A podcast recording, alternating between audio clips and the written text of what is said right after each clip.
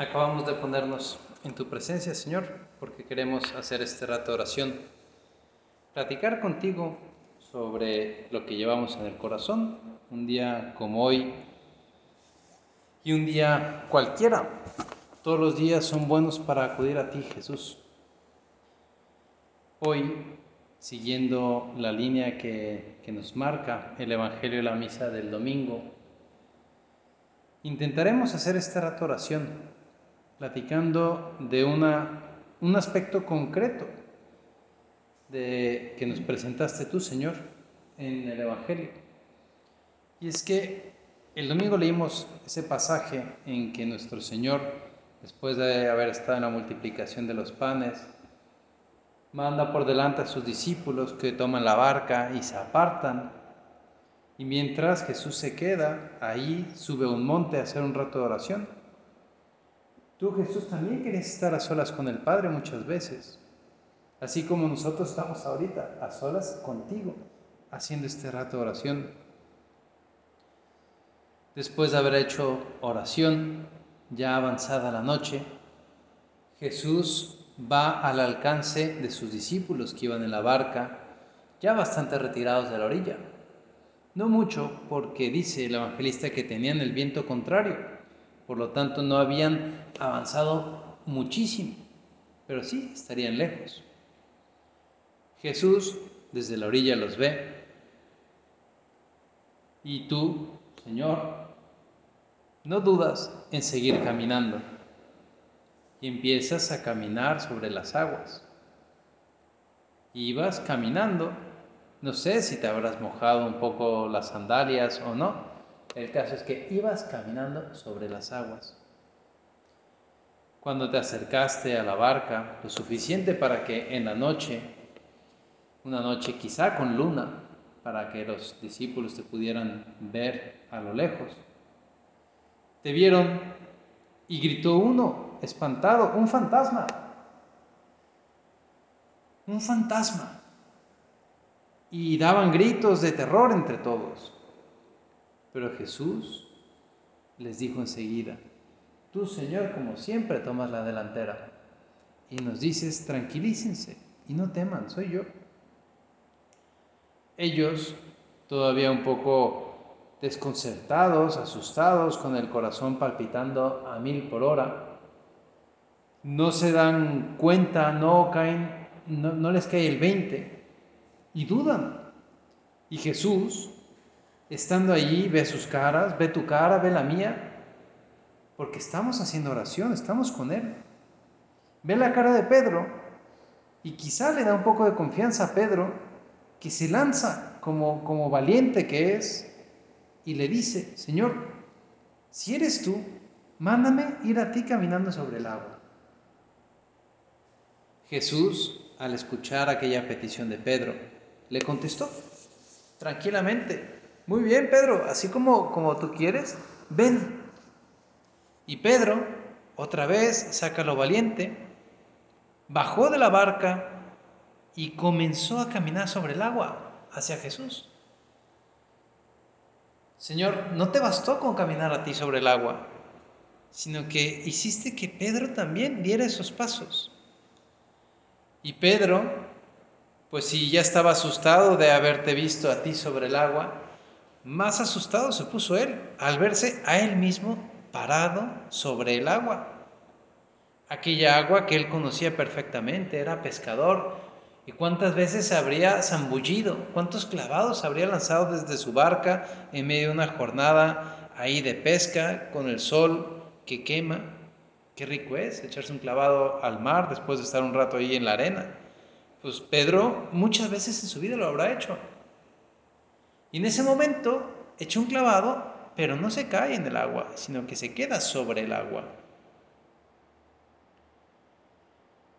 Pedro, desconcertado ante tal realidad, ante el poder de Dios, empieza a caminar, también en dirección a Jesús. Pero Pedro expresa de sus sentimientos, Pedro se deja llevar por el miedo, por las dudas, se deja llevar por ese mundo artificial ese mundo no natural en el que está viviendo, un agua sobre la que puedes caminar. Aquello no existe en mi mente, diría Pedro para sí mismo. Y como decimos coloquialmente, le dio se le cruzaron los cables, un shock ahí dentro a, a Pedro y empezó a dudar. Aquella fe valiente del principio se empieza a sumar, se va para un lado y Pedro, al sentir el viento, el viento de la tormenta que decíamos que estaba soplando bastante, se empezó a hundir. ¿Tú qué harías en esas, en esas circunstancias?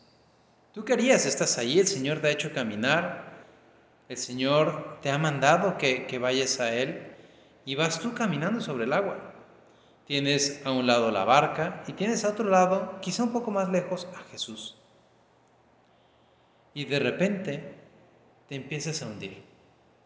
Esa misteriosa fuerza que te sostiene sobre el agua, sientes que se escapa y lo que al principio era una superficie dura, se empieza a ablandar y empiezas a sentir como las ondas, las olas, van moviendo un poco tus pies y cómo se te empiezan a mojar los dedos, el calcetín, el zapato. ¿Qué harías tú? al ver de una situación de dificultad como la que se vio Pedro. Pedro, así como fue ejemplo para nosotros en el momento de pedirle al Señor, decir con fe, Señor, llévame hasta ti, que hoy te lo decimos a ti Jesús en nuestra oración, llévanos hasta ti. Nos podemos identificar con Él todos, queremos estar con Jesús. Y nos pasa muchas veces que al principio estamos muy valientes, y sí, Señor, yo hoy, primer día de clases, estoy dispuesta a vivir mi plan de vida al máximo y voy a hacerme un horario y hoy mismo voy a hacer todas las tareas y voy a hacer, hacerlo todo. Muy valientes. Estamos como muy bien, bien lanzados y con, con la mejor de las intenciones de estar contigo, Jesús. Pero ya lo sabemos, que es muy fácil que con el paso del tiempo empiece todo a decaer un poquito y ese ánimo inicial, esa fuerza inicial que al principio te lanzaba a caminar sobre el agua, ahora pues no te lleva tanto, ya te empieza a costar un poco más, tienes más cosas por hacer y lo que tú decías que lo ibas a hacer inmediatamente, todas tus tareas, todas tus obligaciones, empiezas a retrasarlas un poquito y dejas de cumplir con esto y haces un poco de chapuzas acá y te copias una tarea por allá. Toda esa fuerza inicial, como la que tenía Pedro, con la que se lanzó al agua, esa fuerza inicial con la que tú estás iniciando ahorita el ciclo escolar, en cualquier momento puede llegar un vendaval, un viento, una tormenta, que nos haga dudar, que haga decaer esas fuerzas. Y te decía que todos somos, nos podemos identificar con Pedro. Pedro, ¿qué es lo que hizo en el momento de tener dudas? Está entre la barca y Jesús. Está más cerca de la barca que de Jesús. Pedro podría haber dado un salto hacia atrás, hacia la barca, a su, a su guarida, al punto seguro, al punto firme. Pedro podía haberle gritado a los demás de los apóstoles, hey, láncenme un salvavidas, láncenme algo que me estoy hundiendo, vengan a ayudarme, una cuerda.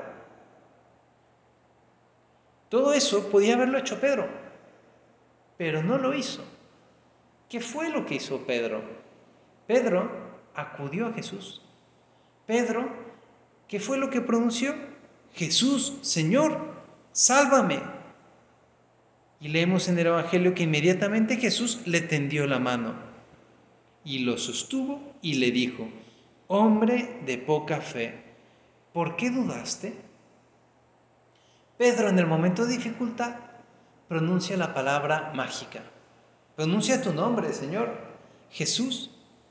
Y hoy, en esta rato oración, queremos aprovechar, Señor, para darnos cuenta que ese nombre lo podemos pronunciar muchas veces durante nuestro día en muchos momentos durante nuestra vida, cuando se nos caen las fuerzas, cuando nos quedamos sin aliento para nuestra lucha ordinaria, para hacer nuestras tareas, para conseguir nuestro rato de oración, para portarnos bien en casa, para ser serviciales, para tratar bien a mis hermanos, para no responderle a mi mamá, para dejar de comer a deshoras, para ser un poco más amable con esa amiga que me cuesta un poco más el trato.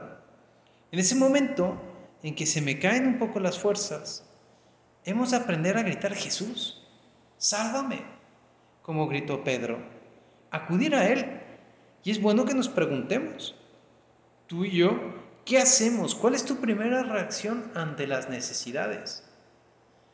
¿Qué es lo primero que se te viene a la cabeza ante un momento de dificultad? ¿Cuál es la primera palabra que, sale de tus labios en un momento de sorpresa, de desconcierto, de, en donde veas en riesgo tu vida? No sé qué palabra es la que se te viene a la cabeza. A lo mejor muchas de esas palabras no las podríamos decir aquí delante de ti, Señor. Y sin embargo se nos salen. Y la que no nos sale es tu nombre. Tu nombre, Señor. Fíjate, hace tiempo me contó un amigo que estaba, se quedó un fin de semana solo en su casa con sus hijos. Tenía tres hijos en ese entonces. El más grande tenía seis años el que, la que le sigue tenía cuatro y la más pequeñita que tenía tres. Se quedó solo en su casa porque su esposa se había ido a hacer un curso de retiro. Entonces él se quedó de valiente y dijo, sí, mujer, yo me quedo con los niños. Y, pues muy bien, llevaba el fin de semana, más o menos bien conseguido, los niños felices de estar el fin de semana solos con papá. Y el domingo en la mañana se fueron a misa. Se fueron a una iglesia y este pues quería hacer un rato de oración, era su costumbre todos los días dedicar un rato a la oración. Entonces convenció a los niños de llevárselos, de, llegar antes a la misa. Llegaron unos 15 minutos antes de que empezara la misa y pues al principio los niños estaban sentados al lado de él y pasaban los minutos y los niños inquietos porque veían que la misa no empezaba.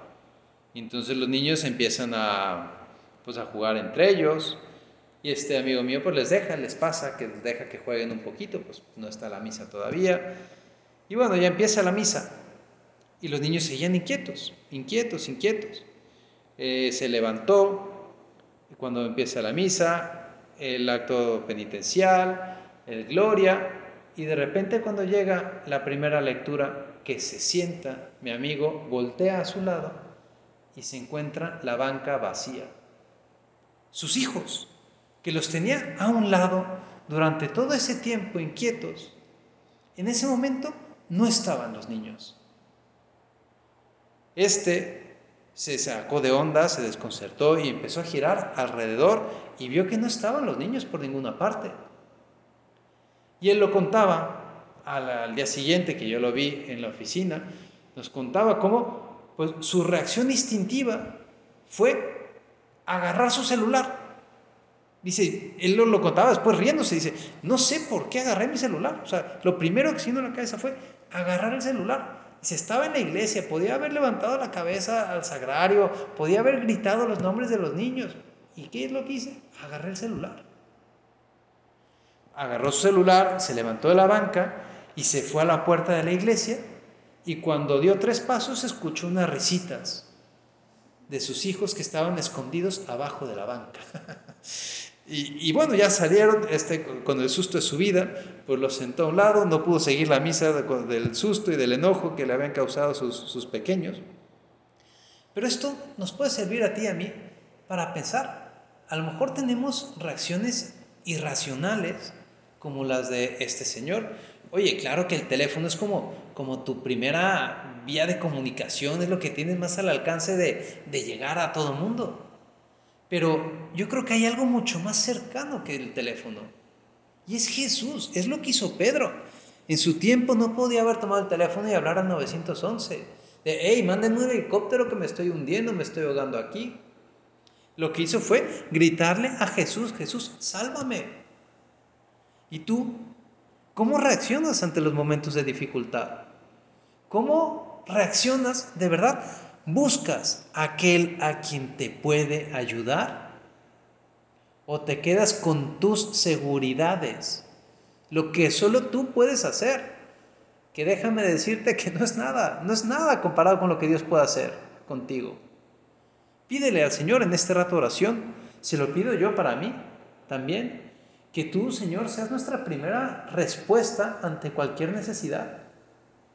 Que no intentemos resolver las cosas por nuestra propia cuenta. Que acudamos a ti, tú que eres la fuente de la gracia.